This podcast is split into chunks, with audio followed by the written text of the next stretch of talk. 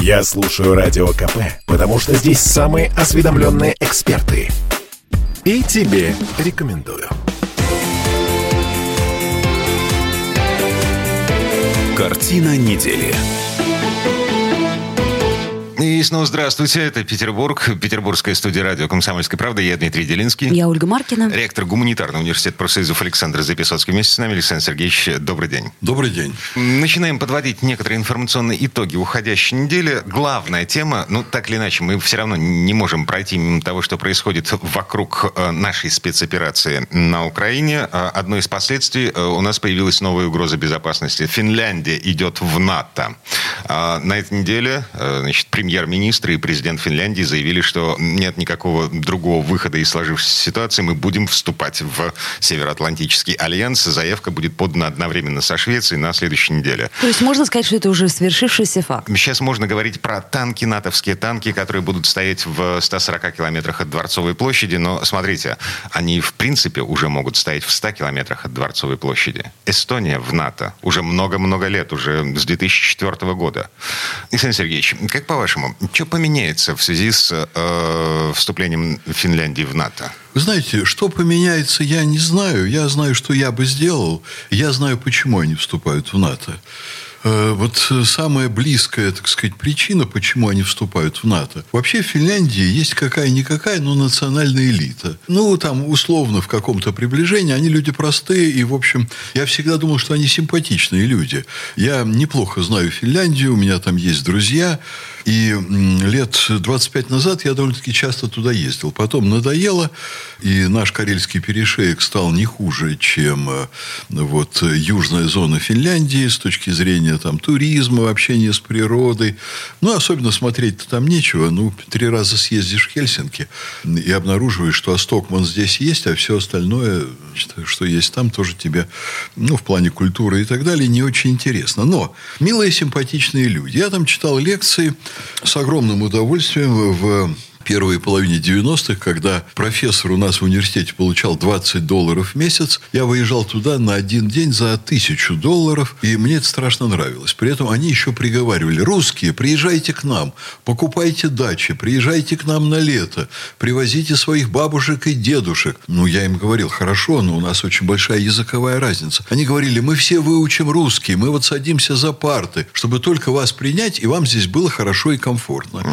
И я должен сказать, сказать, что заметное число людей из реальной петербургской элиты, люди чего-то достигшие в жизни, солидного положения и, ну, скажем так, честным трудом, достойно. Это не новориши там типа Тинькова, который еще со студенческих лет занимался форцовкой и имел соответствующую репутацию.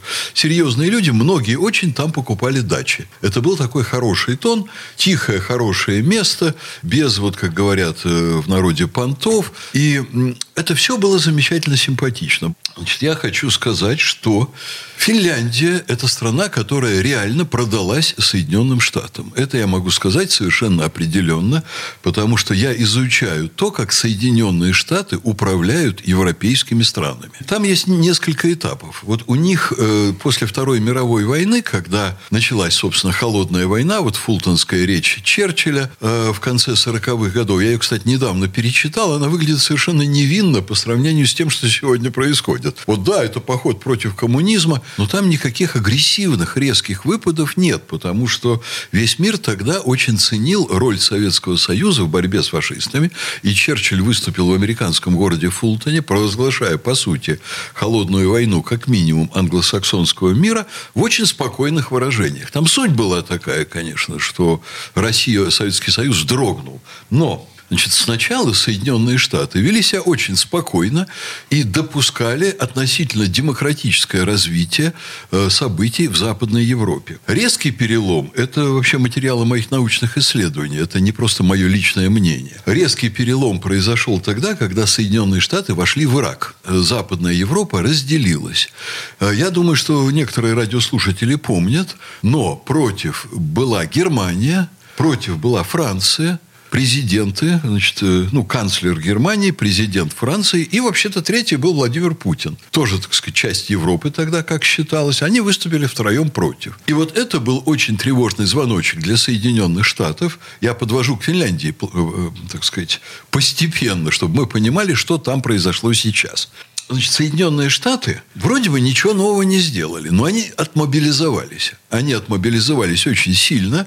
Публично это не озвучивается. Вот что было в Украине, мы сейчас знаем на Украине. Очень хорошо. Мы знаем, как американцы вкладывали деньги, как они скупали там примерно с 2000 с 2001 года национальную элиту. Куда именно они вложили 5 миллиардов долларов на покупку национальной элиты Украины до 2014 года, когда они совершили вооруженный переворот народ. Они там реализовали большую системную программу. С 2000 года до 2004 5 миллиардов долларов хватило на покупку украинцев.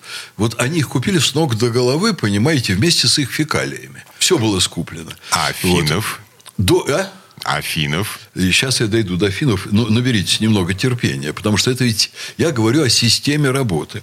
Они отмобилизовали что? Во-первых, у американцев управление крупными корпорациями транснациональными, которые имеют также громадное влияние в Западной Европе. Вот мы знаем, что американская корпорация IBM приложила э, в 70-е годы э, значит, руку или львиную лапу для того, чтобы сделать переворот в Чили. В Америке огромное количество количество таких IBM, огромные транснациональные корпорации, они имеют огромное влияние, посты в советах директоров, они имеют в Западной Европе. Огромное влияние имеют практически все крупные корпорации Западной Европы в той или иной степени, ну, может быть, Германия здесь поменьше, но в той или иной степени контролируются из Соединенных Штатов.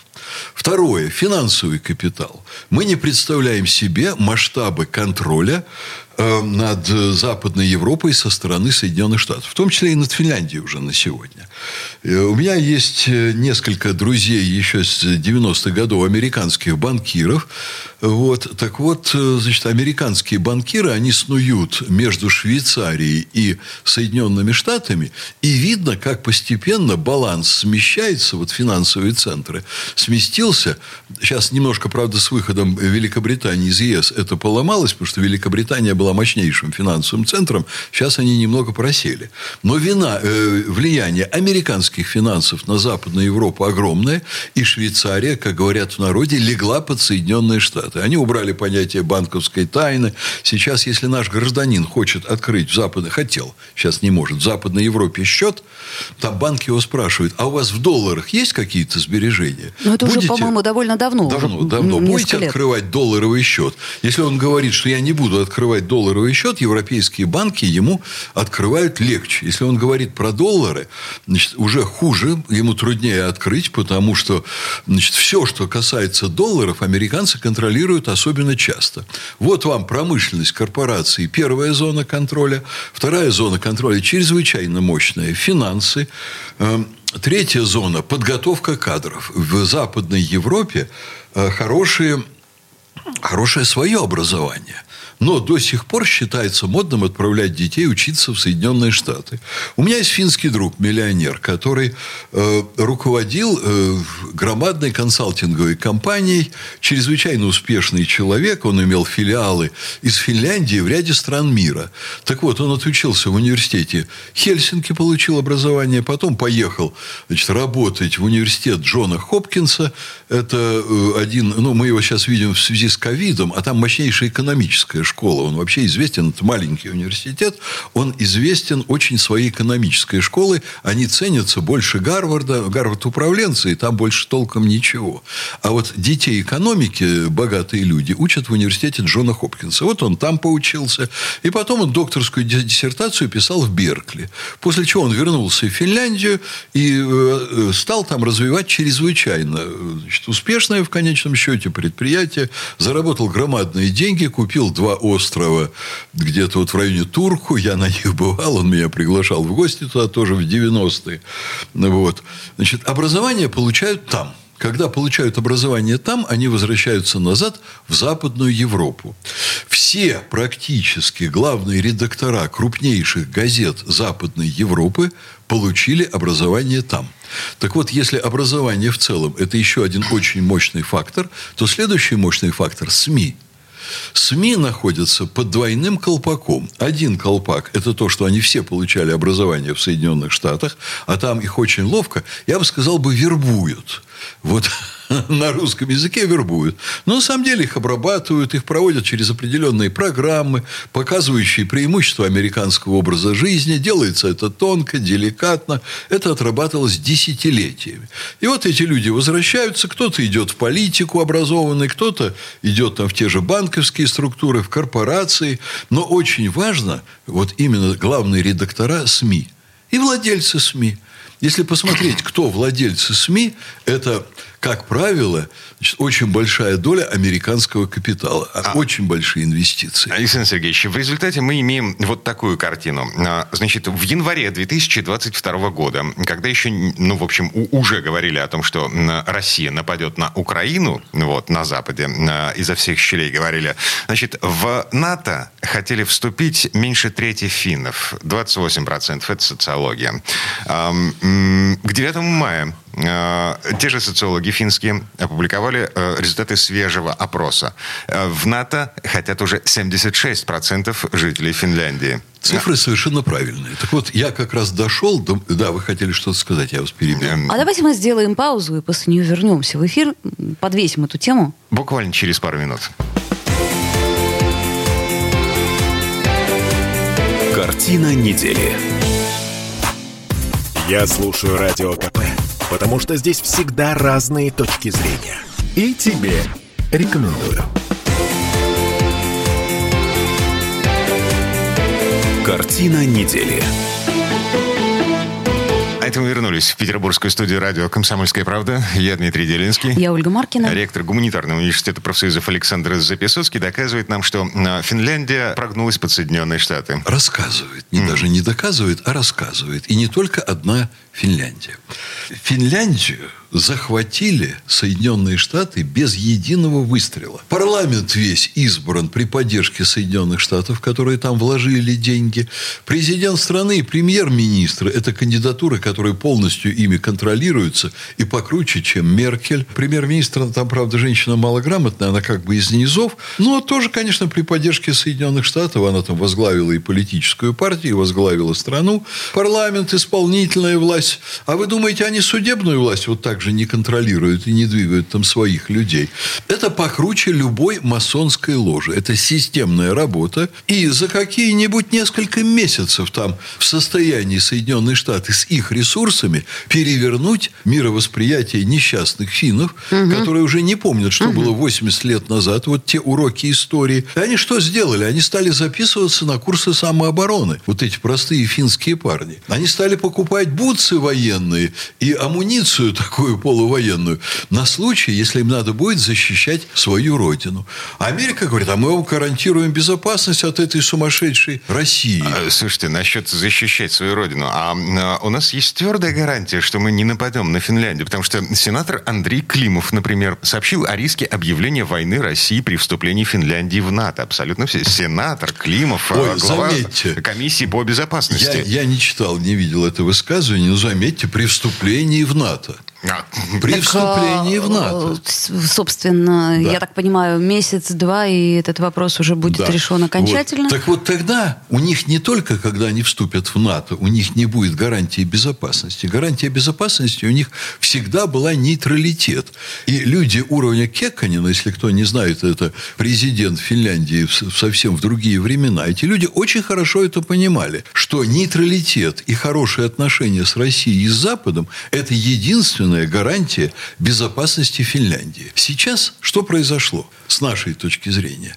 Финляндия без малейших вообще оснований вдруг взяла и провозгласила Россию своим врагом. Просто потому, что Значит, пресса все освещала односторонне, очень быстро промыли мозги простым финским парням и женщинам, навешали лапши по поводу того, что происходит на Украине, и они вдруг решили, а мы будем прятаться от непредсказуемой России, от той России, которая их 80 лет поддерживала, поддерживала их промышленность, поддерживала их экономику и вела себя чрезвычайно дружелюбно. А в чем будет заключаться безопасность? Безопасность Финляндии будет заключаться в том, что Соединенные Штаты теперь будут непрерывно непрерывно злить Россию из Финляндии, как они ее злили из Украины. Вот вы откроете информационную повестку, я думаю, что вы это видите. Каждый день. Теперь, какие у нас новости про Финляндию? Финляндия отрицает то, что она подвела свои танки к российской границе. Финляндия планирует новые маневры. Финляндия будет останавливать более высокие заборы. Но мы-то понимаем, что вот это все вступление в НАТО делается именно для того, чтобы Финляндия превратилась в следующую страшилку э, дразнилку для России. А с военной точки зрения американцам нужно всего лишь поставить несколько военных баз на берегу на самом севере Финляндии, чтобы контролировать наши подводные лодки. Но они поставят, и свое обязательно поставят, как бы противовоздушную оборону от российских ракет Финляндии. Угу. Это будет такая противовоздушная оборона, как в Румынии и в Польше. Вот они ставят установки, а на эти установки можно ставить любые ракеты, в том числе и наступательные наступательное вооружение. Интересно, а что же Эстония-то тогда не участвует в этой вакханалии? Эстония ближе к Петербургу, чем Финляндия. Эстония не участвует в вакханалии? Ну, да. Я вам скажу, что вот в последние месяцы эстонский порт загружен так, вот как э, финской котке не снилось никогда, и как не был загружен порт Роттердама. С утра до ночи, вот я разговариваю по телефону с эстонцами в Таллине, и ночью непрерывным потоком подходят корабли, которые выгружают американское оружие. Мы просто про это молчим, потому что, видимо, есть какие-то политические соображения.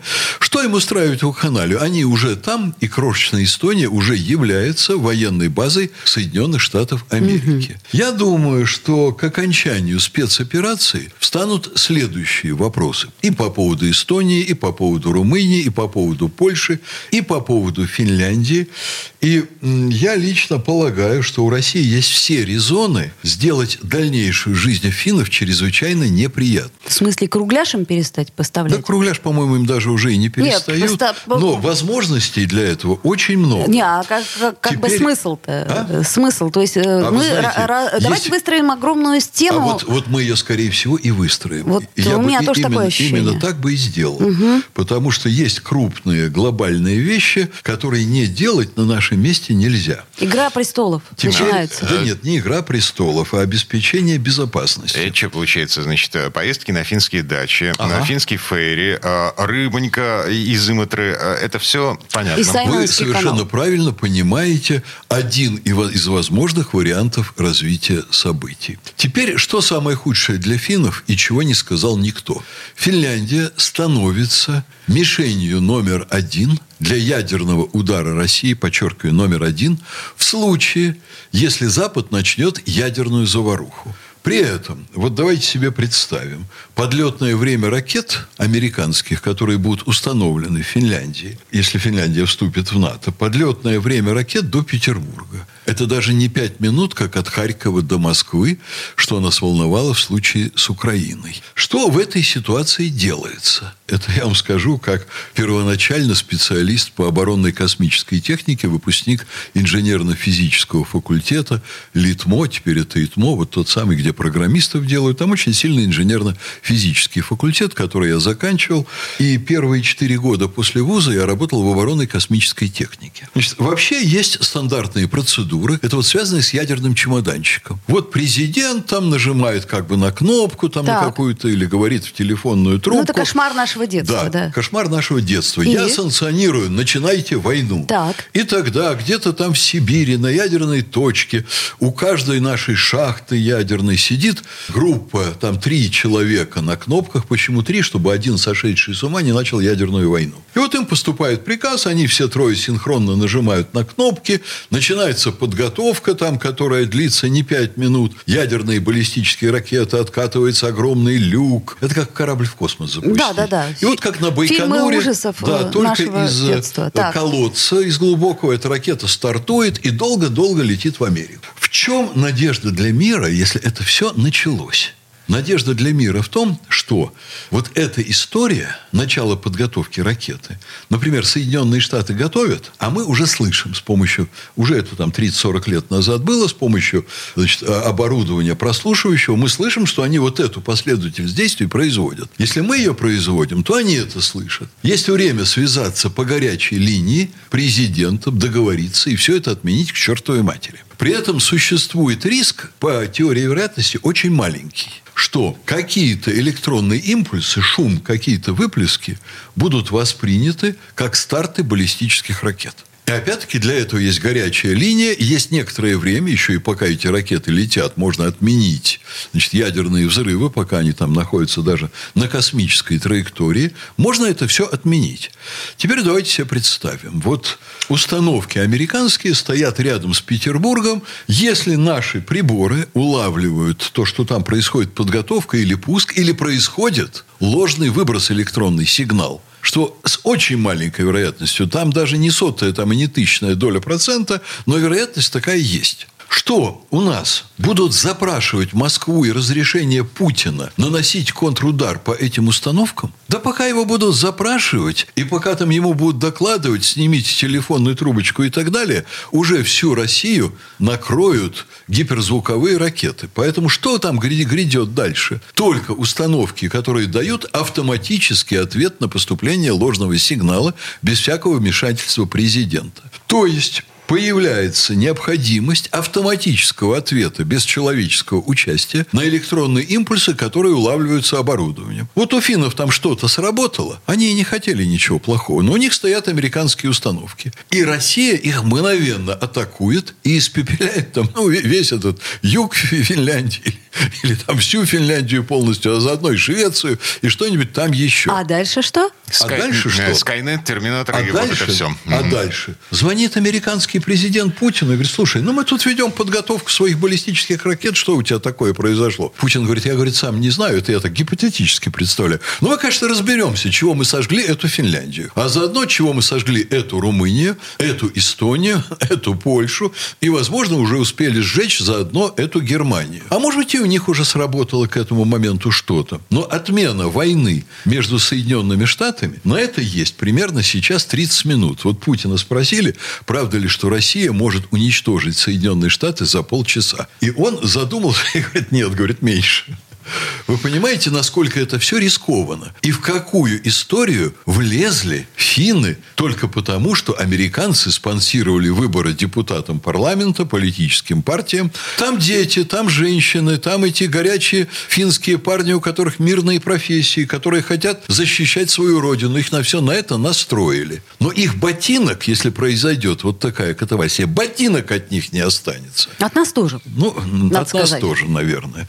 Поэтому вот это все обостряет ситуацию невероятно. Так, вот в этом месте многоточие поставим. Вернемся в эту студию буквально через пару минут. Впереди новости рекламы. Картина недели.